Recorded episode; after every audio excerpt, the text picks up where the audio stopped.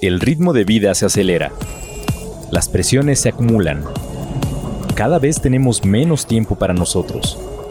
Para seguir cuidándote y conocer más sobre el deporte universitario, consulta Deporte UNAM en directo.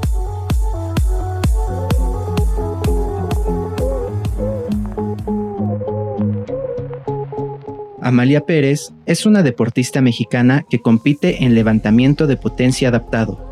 Es multimedallista en Juegos Paralímpicos y ha competido en Londres 2012, Río 2016 y Tokio 2020.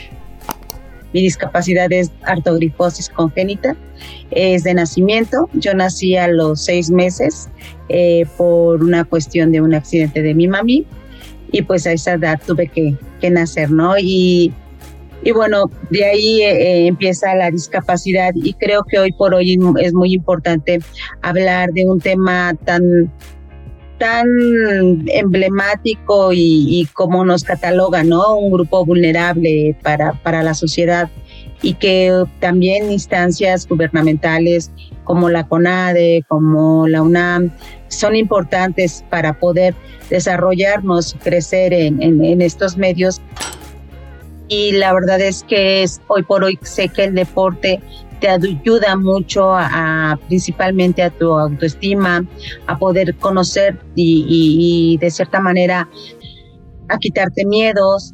Sí que tenemos una discapacidad, pero seguramente tenemos potenciales y es donde yo me di cuenta que en el powerlifting tenía un potencial y hoy por hoy gracias a ese de, esa disciplina, ya sea deporte que inicié ya hace algunos ayeres, este, la verdad es que para mí ha sido una pasión, un, momento primordial el, haber tenido la participación no nada más a nivel nacional, sino también empezar a, brindar los resultados a nivel internacional a mi país. A mí me tocó tener inclusive entrenadores de fútbol, eh, nada que ver con mi disciplina, porque también se desconoce mucho de, la discapacidad. Antes no había muchos entrenadores específicos para alguna especialidad, sobre todo en el deporte adaptado.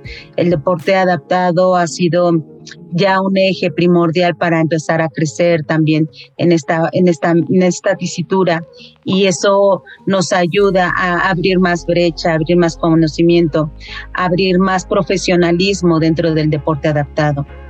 Pues de Tokio, donde pues yo creo que todo mundo queremos estar en, esas, en esos lugares, en esos espacios, las villas, el abanderamiento, la inauguración, el protocolo, el poder haber sido yo hoy por hoy en esta, en esta magna celebridad de, de una inauguración, portar la bandera, ser la banderada mexicana y, y, y, eso te genera la verdad un orgullo y un, un honor, un respeto más todavía para, para, para mi país pues bueno, aparte no nada más de la sorpresa de que fui abanderada en Tokio, también me dieron la sorpresa de que se hizo una conferencia nada más para los seis, los seis mejores del mundo a nivel internacional en Tokio.